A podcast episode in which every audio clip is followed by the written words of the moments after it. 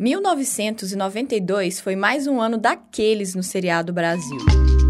No dia 29 de dezembro, renunciaria ao cargo aquele que foi o primeiro presidente eleito por voto direto no país em quase 30 anos, Fernando Collor de Mello. Isso depois de longos meses em que vieram à tona escândalos de corrupção envolvendo o nome dele e de pessoas próximas, sobretudo o do tesoureiro de campanha do presidente Paulo César Farias, ou apenas PC Farias. Também já tinham acontecido manifestações nas ruas com milhares de participantes pedindo que ele fosse deposto, e o processo de impeachment, já aprovado na Câmara, estava em vias de ser votado no Senado. Essa foi, sem dúvida, a trama mais importante que se desenrolou naquele ano e o grande pano de fundo das eleições que vão ser relembradas aqui daqui a pouco. Mas alguns outros acontecimentos também causaram comoção em graus bastante elevados.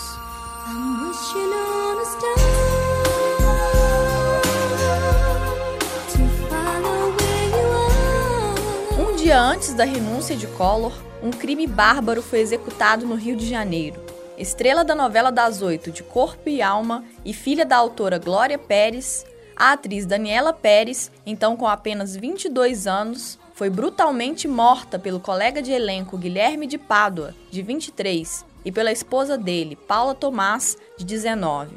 Eles armaram uma emboscada, deram 18 tesouradas na atriz e abandonaram o corpo dela num matagal na Barra da Tijuca. O crime chocou o Brasil porque Daniela era uma das maiores estrelas da TV naquele momento e também repercutiu bastante internacionalmente. Cinco anos depois do crime, os assassinos foram condenados por homicídio duplamente qualificado, por motivo torpe e sem possibilidade de defesa da vítima. Ele foi sentenciado a 19 anos de prisão e ela a 16. Ambos foram soltos após cumprirem um terço da pena. Outro episódio que está marcado na história do país pela brutalidade e aconteceu em 92 foi o Massacre do Carandiru. No dia 2 de outubro, véspera do primeiro turno das eleições municipais, por volta das duas da tarde, uma briga entre dois detentos no pavilhão 9 da Casa de Detenção São Paulo acabou se transformando numa confusão generalizada. Chamado para conter a rebelião, o Batalhão de Choque da Polícia Militar de São Paulo entra no local com metralhadoras, pistolas e fuzis e acaba simplesmente matando 111 prisioneiros. Uma das imagens mais icônicas dessa, que foi a maior chacina do sistema prisional brasileiro, mostra um corredor alagado de sangue. Vários julgamentos de policiais envolvidos com as mortes foram realizados ao longo desses quase 30 anos, mas até hoje nenhum deles foi punido.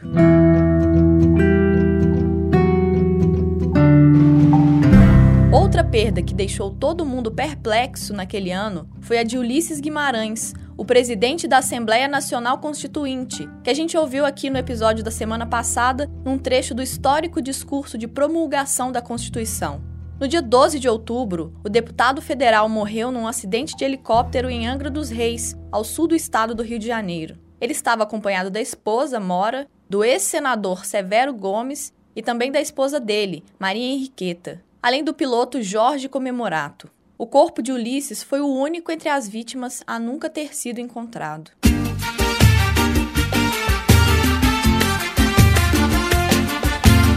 Mas nem tudo em 92 foi tragédia. Aquele foi o momento da ascensão do pagode no país e do surgimento de grupos como Exalta Samba, Catinguelê e Negritude Júnior no cenário musical. Aliás, o clássico do cancioneiro nacional Cheia de Manias, do Raça Negra, foi lançado em 92. Cheia de manias, toda dengosa. Outro hit que dominou as paradas foi Dur Dur de Très Bébé, do menino francês Jordi, de apenas 4 anos. O seriado Família Dinossauros passou a ser exibido no Brasil e o personagem Baby virou uma febre. Também foi o ano de estreia dos clássicos da sessão da tarde Mudança de Hábito, com Whoopi Goldberg, e O Guarda-Costas, com Kevin Costner, Whitney Houston e a icônica canção I Will Always Love You.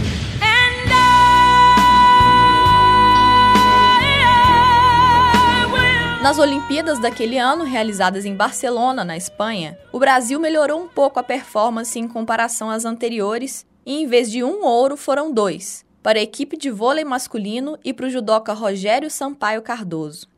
Outro evento de relevância internacional realizado em junho de 1992 foi a Conferência das Nações Unidas sobre o Meio Ambiente e o Desenvolvimento, também conhecida como Rio 92, Eco 92 ou Cúpula da Terra. Realizado no Rio de Janeiro, o evento ficou conhecido como a mais importante conferência sobre o meio ambiente da história, reunindo centenas de chefes de Estado e de governo e milhares de jornalistas do mundo inteiro. Naquele momento, a comunidade política internacional admitiu que era preciso conciliar o desenvolvimento econômico com a preservação dos recursos da natureza. Saudade quando o Brasil liderava as discussões sobre o meio ambiente, né, minha filha? Entre os meses de julho e agosto, também foi ao ar a minissérie Anos Rebeldes, escrita por Gilberto Braga e com Malu Mader e Cássio Gabos Mendes como protagonistas, tratava dos anos de chumbo do Brasil, retratando a política nacional nos tempos da ditadura militar. Há quem diga que o sucesso da série teve forte influência no movimento dos caras pintadas, que levou a população às ruas para pedir o impeachment de Fernando Collor. Coincidência ou não, o movimento nas ruas começou em 11 de agosto, três dias antes da exibição do último capítulo da trama. Eram frequentes também nas passeatas as referências à série em cartazes e o uso da canção Alegria, Alegria de Caetano Veloso, que era trilha sonora da produção da TV Globo.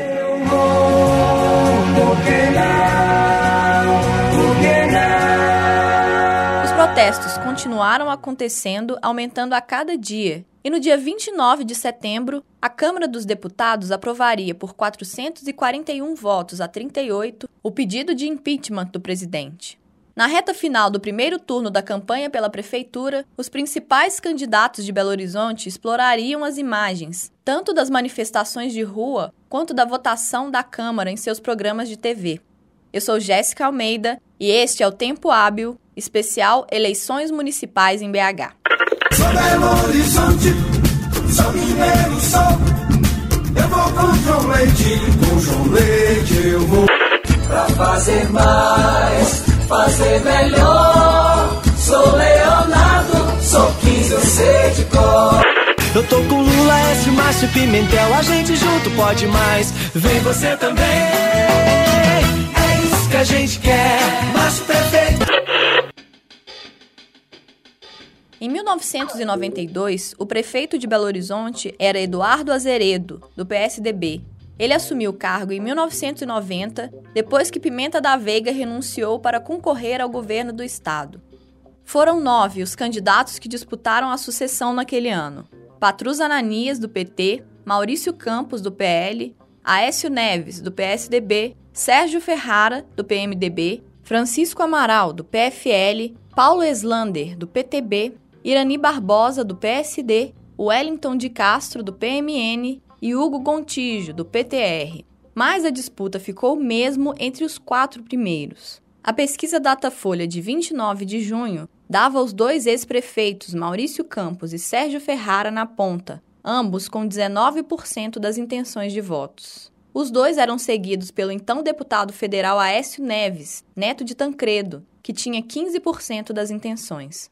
Patrus Ananias, àquela altura, aparecia com apenas 7% na pesquisa. Mas, com o desenrolar da campanha, em três meses, esse cenário apresentaria mudanças significativas. Na pesquisa feita no dia 25 de setembro, Campos manteria a dianteira e a ampliaria um pouco para 22%.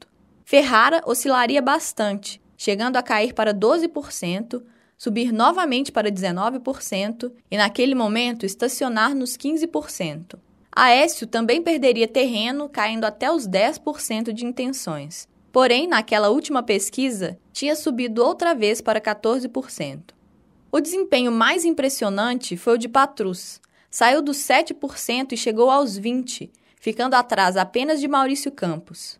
Todos eles exploraram o desgaste de Collor em suas campanhas, como mostra uma reportagem da época aqui na voz de Getúlio Fernandes. Jornal do Brasil, 1 de outubro. Mineiros capitalizam na TV a votação do impeachment. No último programa eleitoral pela televisão, os principais candidatos à prefeitura de Belo Horizonte tentaram capitalizar o resultado positivo da votação do impeachment de Fernando Collor. Os deputados federais Aécio Neves e Maurício Campos exploraram as próprias imagens no momento da votação.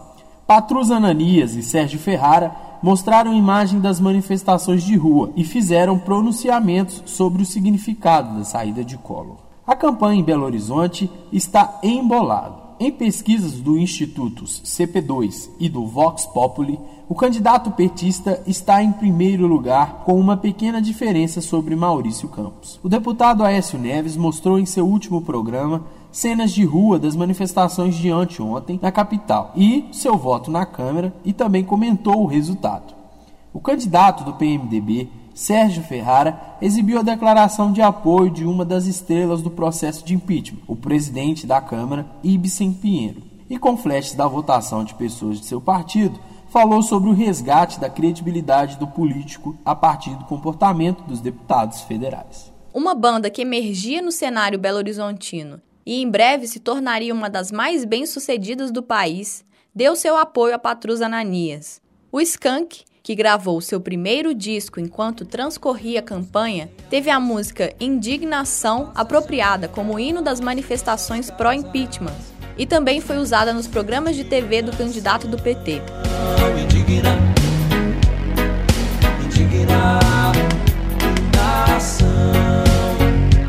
Na reta final do primeiro turno, Patrus deu uma arrancada e chegou à dianteira nas vésperas da votação, que foi realizada em 3 de outubro. Aécio Neves, que representava uma coligação entre PSDB, PPS, PDT, PSC e PTdoB e chegou a ser considerado um dos favoritos, já não tinha muitas chances de ir para o segundo turno. Jornal do Brasil, 2 de outubro. Aécio continua em quarto lugar.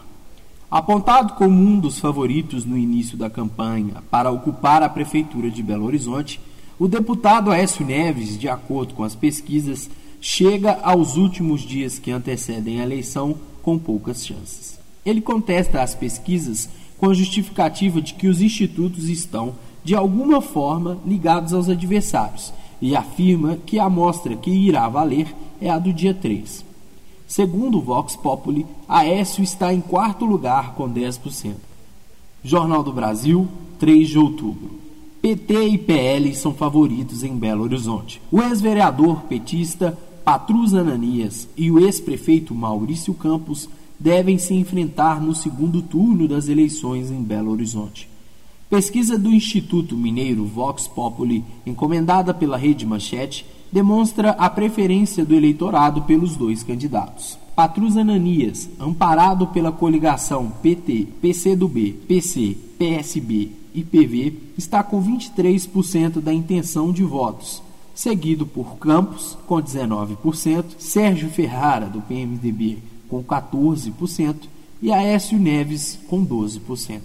No fim das contas, prevaleceu o que previam as pesquisas. No dia 5 de outubro, a Rádio Itatiaia, que como a Globo também fazia uma apuração paralela, divulgou que com 79% dos votos apurados, Patrus tinha sido a escolha de 29,5% dos eleitores, com cerca de 281 mil votos, e o ex-prefeito Maurício Campos vinha em segundo lugar, com 17,3% e 165 mil votos. Foram eles que acabaram indo para o segundo turno de fato. De acordo com o professor titular do Departamento de Ciência Política da UFMG, Carlos Ranulfo, o PMDB seguia em processo de perda de terreno, assim como a saída de Pimenta da Veiga da prefeitura e a gestão de Eduardo Azeredo prejudicaram o candidato do PSDB. O PMDB entrou em decadência. Né? Depois do governo Sarney, o PMDB entra em decadência, tanto que ele perde a eleição de a eleição para governador quem ganhou a eleição para governador em 1990 foi o Hélio Garcia, mas ele criou um outro partido, criou um partido chamado PRS, Partido das Reformas Sociais. Não queria saber que o governador anterior era o Nildo Cardoso, saiu um desgaste terrível. Então o PMDB já estava ladeira abaixo mesmo. Então o Ferrari não teve muita chance nessa eleição. Outro que estava com desgaste, que também é importante para entender, é o PSDB, porque o Pimenta da Veiga havia sido eleito mas largou a prefeitura para disputar o governo do Estado, em 1990. E entrou o Eduardo Azeredo. Mas a, a administração do Eduardo foi ruim. Teve uma greve muito pesada de professores, ele ficou muito marcado. Então, daí o Aécio não se sai bem também. Né? Você tem que lembrar também que não havia ainda reeleição. A reeleição é depois do FHC. Né? Então, o PSDB, que podia ter tido um desempenho melhor, o PSDB ganhou cinco capitais em 92. Não ganhou em Belo Horizonte por quê? Porque vinha de uma administração ruim, muito conflituosa. O PMDB já indo ladeira abaixo, que resultado? Segundo turno, Patrus Maurício Campos.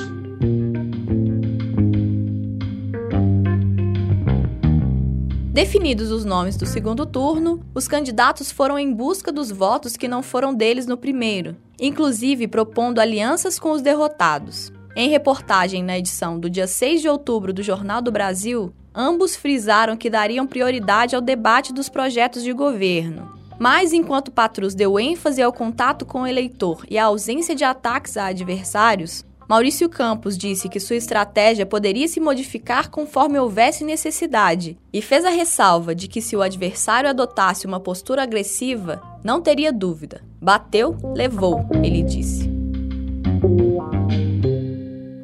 O Maurício Campos a gente já conhece. Nós contamos a história dele aqui no primeiro episódio dessa série sobre a eleição de 1985. Se ainda não ouviu, Volta lá e ouve, e aproveita e escuta o de 88 também, que as coisas vão fazer mais sentido. Depois da derrota para o Sérgio Ferrari em 85, ele continuou se elegendo deputado federal. Foi constituinte em 86 e se reelegeu mais uma vez em 1990 para o quarto mandato. Mas antes disso, em 89, trocou o PFL pelo PL, o Partido Liberal. Nós, infelizmente, não encontramos ninguém que tenha se envolvido e se dispusesse a falar sobre a campanha do ex-prefeito em 92, já que ele faleceu em março de 2020, aos 86 anos. Mesmo tendo perdido de lavada para Sérgio Ferrari em 85, Maurício Campos conseguiu se reabilitar por conta do contexto, de acordo com a análise do professor Carlos Ranulfo. A campanha depende de quem são os competidores. Né? Se você tem, se você tem um voto conservador, o voto conservador ele tem que ir para algum lugar. O Maurício Campos era um candidato mais competitivo que o Ferrara na época. Então, o eleitor mais conservador, que olhava para o PT assim, já ver esse pessoal aí do Lula, tal, não sei o quê, né? eles desagam em algum lugar. Né? E, então, o Maurício Campos era o mais competitivo nesse campo. O, o Aécio era pouco conhecido, e tinha vindo de uma gestão do PSDB ruim. Se não podia ter sido PSDB PT, tranquilamente. Se o PSDB tivesse feito uma gestão boa, a gestão anterior, o Pimenta saiu, depois entrou a Zereda foi ruim, aí talvez o segundo turno fosse Patrulha de Aécio. Mas não deu. Então, o que, que sobrou como contraponto para aquele eleitor que não gostava do PT? O PT sempre despertou amor e ódio. Para aquele eleitor que não gostava do PT, tinha que achar alguém. Né? É o Maurício Campos. Vamos embora. Dá uma recalchutada e vamos embora.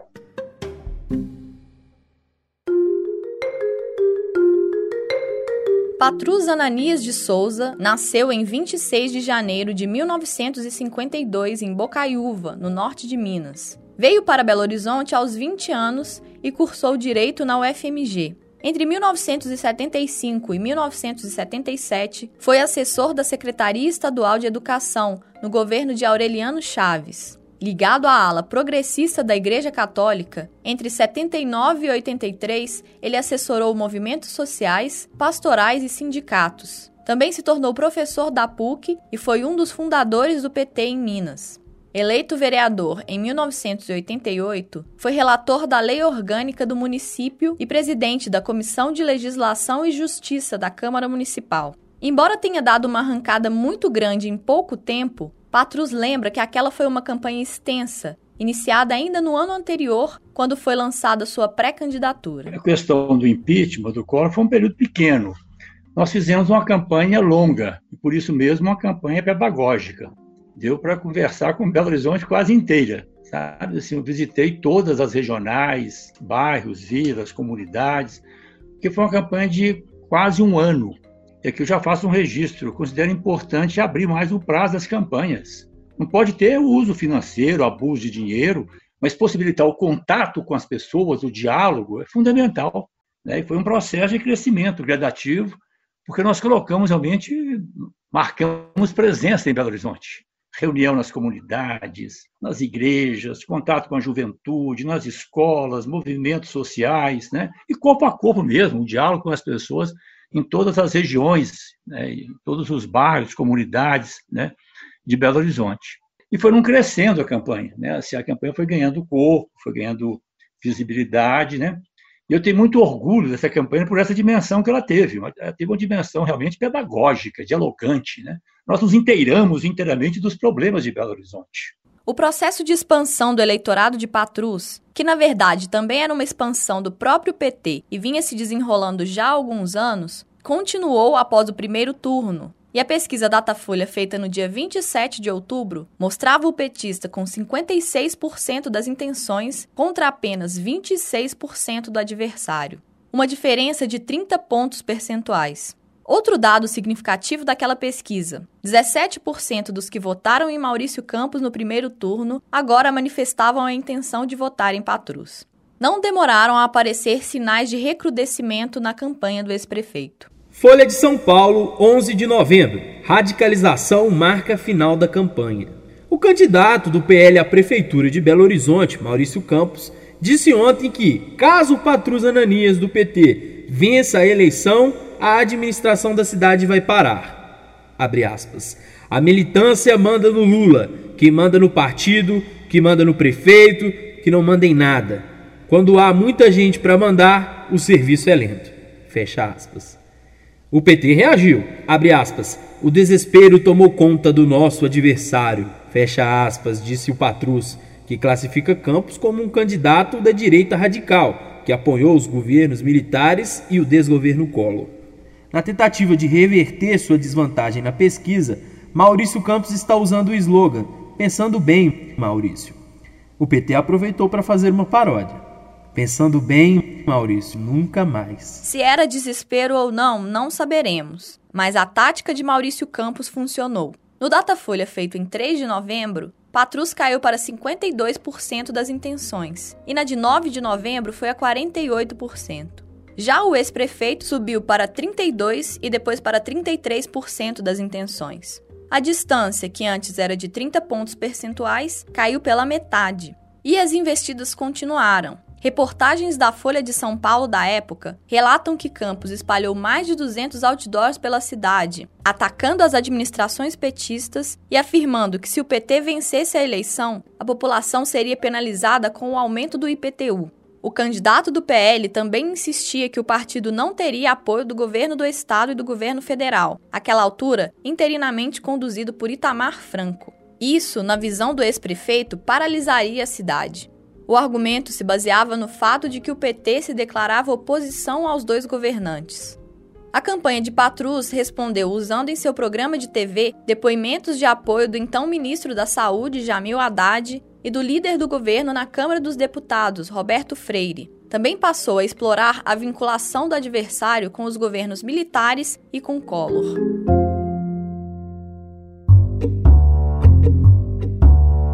Há dois dias da votação, ao menos sete locais em Belo Horizonte amanheceram pichados com a inscrição PT13, a sigla e o número do partido. Entre os prédios e monumentos pichados estavam o Palácio das Artes, pedestal da estátua de Tiradentes na Avenida Afonso Pena e o coreto da Praça da Liberdade. O partido divulgou uma nota repudiando a pichação e alegando se tratar de um ataque à cidade e uma tentativa de prejudicar o PT. Luiz Guerra, coordenador geral da campanha de Maurício Campos, por sua vez, disse que o candidato do PL ficou indignado e revoltado com as pichações. Isso é tipicamente. É, a direita costuma usar isso, muito isso, né? Esse é o professor Carlos Ranulfo. É, o Newton Campos fazia isso, de direto e reto. Quando na campanha de governador, foi Newton Campos e Itamar, foi a campanha mais baixaria que você pode imaginar. Newton Campos é, ou Newton Cardoso? Não, Newton Cardoso contra Itamar a campanha para governador de 86. Então, os métodos que, aparece, que, o, que o Maurício Campos começou a usar eram métodos comuns da direita. Esse método é o subterrâneo, né? Você começa a fazer pichações anônimas, panfletos anônimos, apócrifos tal. Mas isso não pegou bem no Patrus. É claro, deu, a eleição foi acirrada, competitiva, mas o Patrus tinha uma, tinha uma certa blindagem. Né?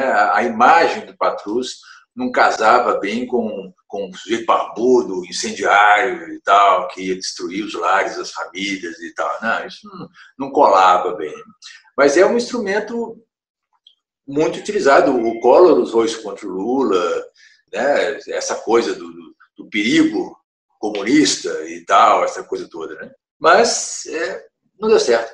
É, eu acho que a, a, o, o clima era muito favorável à esquerda de maneira geral e ao PT aqui por causa do Patrus. Se fosse outro candidato, aí era diferente. É o perfil do Patrus, acho que foi uma coisa importante nessa, nessa brincadeira. Patrus garante que as pichações foram obra da campanha do adversário. É bem verdade que o Maurício Campos perdeu um pouco a cabeça na reta final da campanha, sobretudo. Nós tivemos alguns embates, mas faziam parte. Na reta final, ele, ele fez uma coisa muito feia, mas a cidade percebeu também. Ele, ele pichou os monumentos de Belo Horizonte como se fosse coisa nossa. PT vitorioso, PT. Sabe assim, nós rapidamente mostramos para a cidade, não, nós não faríamos isso, não, não tem interesse, assim, nós, nós, estamos ganhando as eleições mesmo. Sabe? Então ele fez algumas coisas assim, que eu acho no limite prejudicar até mais a campanha dele mesmo. Sabe? E, felizmente, graças a Deus, em nenhum momento a nossa campanha perdeu, a, perdeu o eixo, né? esse eixo dos valores éticos, do respeito, do respeito às diferenças e do respeito às pessoas que votaram nele. Né, que faz parte do processo democrático. No dia do segundo turno, 15 de novembro, a Folha publicou uma reportagem dizendo que o acirramento da disputa prejudicou o debate em torno das propostas de governo na reta final. Os candidatos quase não teriam discutido os problemas da cidade. A matéria também diz que, na véspera, Campos e Patrus foram para o corpo a corpo, percorrendo os bairros mais populosos da periferia da cidade no intuito de ganhar ou manter votos. O texto ainda afirma que o PT colocaria 10 mil militantes nas ruas para fazer boca de urna e fiscalizar. Apesar da animosidade na campanha, a votação transcorreu de forma tranquila. Ao fim do dia, a apuração do Tribunal Regional Eleitoral apontava vantagem de Patrus. Apoiador de Maurício Campos, o então governador Hélio Garcia deu uma alfinetada no PT. Abre aspas. Acho que até seria bom o PT ganhar a eleição para ser governo em Minas Gerais, porque jamais vão fazer o que eu fiz. Fecha aspas. Ele disse, completando que o ex-presidente Juscelino Kubitschek e ele foram os melhores prefeitos da história de BH. Acontece que a imagem do próprio Hélio Garcia não tava lá essas coisas, não. Uma pesquisa Datafolha divulgada em 6 de novembro mostrou que a avaliação do governo de Garcia era ruim ou péssima para 29% dos mineiros, regular para 36% e ótima ou boa para apenas 26%. No fim das contas, Patrus venceu com 59% dos votos contra 41% de Maurício Campos, ele aponta como uma das principais razões para a vitória o entendimento de que ele buscaria o que podia ser feito para melhorar a vida das pessoas. Eu tenho esse compromisso muito forte com os pobres. Tenho. Eu não me esqueço na campanha um momento muito bonito que eu vivi numa feira no Padre Eustáquio. Foi até filmado. Entrou no nosso programa, conseguiram pegar a imagem na hora. Uma senhora negra, depois eu encontrei a filha dela anos depois, uma senhora negra, pobre, me abraça e fala comigo assim: o senhor vai ser prefeito. Eu fiquei até emocionado até hoje. O senhor vai ser prefeito de Belo Horizonte. O senhor vai ganhar as eleições. E o senhor não vai esquecer os pobres, não, né? Eu falei, cara, não, não vou esquecer, não. Isso é um compromisso que eu assumo com a senhora, não vou esquecer. À frente da prefeitura, o petista confessa que enfrentou dificuldades no início. Vou fazer uma colocação verdadeira aqui, respeitando sempre as diferenças. Nós tivemos muita dificuldade no primeiro ano. Ainda há pouco nós estávamos falando sobre isso, quando eu lembrando. Sabe assim, porque, de fato, nós, né, nunca, nós pegamos uma prefeitura numa situação muito difícil. O Pimenta da Veiga tinha sido eleito prefeito, renunciou um pouco depois para disputar o governo do Estado de Minas, né, não se elegeu. O Eduardo Azeredo, vice, assumiu. Né? Então ficou uma prefeitura meio quebrada, um período do Pimenta da Veiga, um período do Eduardo Azeredo, né? com todo o respeito ao Azeredo, com quem eu mantenho relações boas, respeitosas, dialogantes, fraternas, mas ele não tinha também nenhuma tradição política, né? assim, nenhuma, não tinha ocupado nenhum cargo O pai dele, sim, tinha sido um político de. O de fato, nós pegamos uma prefeitura muito ruim. Tá? Não tinha um projeto, a prefeitura não pagava suas dívidas já há um bom tempo, desde agosto, setembro de 92. Então, o primeiro ano foi um ano difícil. Teve até uma brincadeira na cidade, eu lembro bem assim que correu na cidade uma brincadeira seguinte. O governo do Patrus é tão transparente tão transparente que ninguém vê. Né? Assim, começou a ter essa. Assim, uma... Porque no primeiro ano nosso também foi para arrumar a casa. Feitos os ajustes, a gestão de Patrus conseguiu implementar importantes programas na cidade. Eu sou suspeito para falar, porque eu participei do governo Patrus. Esse é o professor Carlos Ranulfo. Eu fui assessor do Patrus durante um tempo, depois fui secretário, depois eu entrei para a universidade, aí eu saí.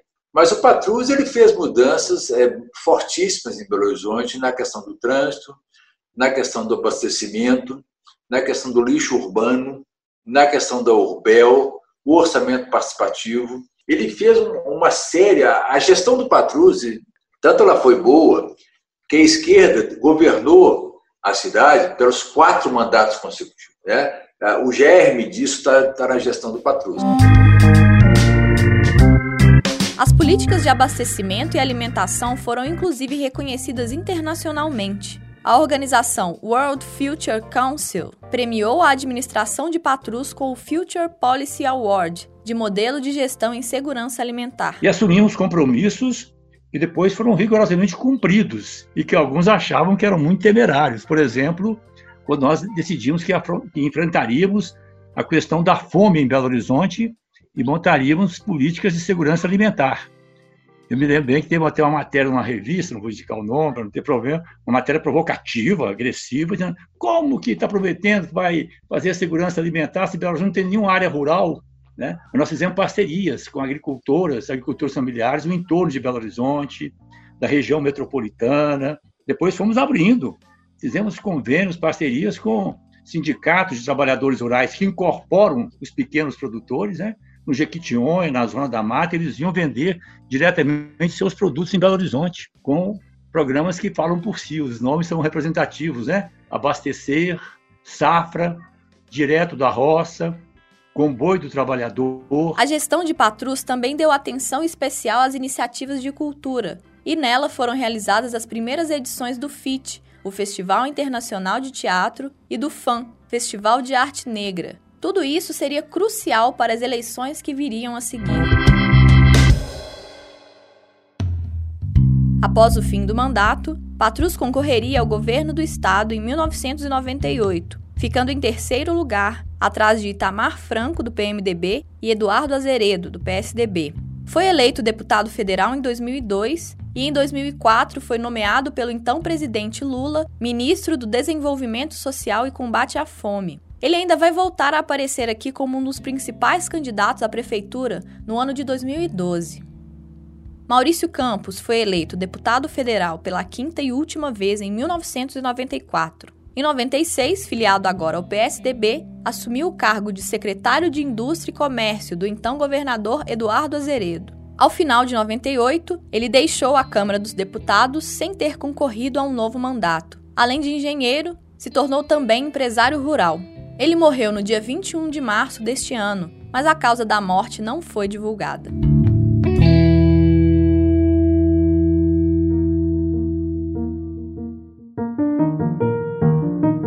Você ouviu o podcast Tempo Hábil, especial Eleições Municipais em BH, sobre o ano de 1992. Esse episódio teve produção e edição feitas por Getúlio Fernandes e por mim, e apoio técnico de Diego Regal. Eu sou Jéssica Almeida e o Tempo Hábil retorna na semana que vem. Até lá!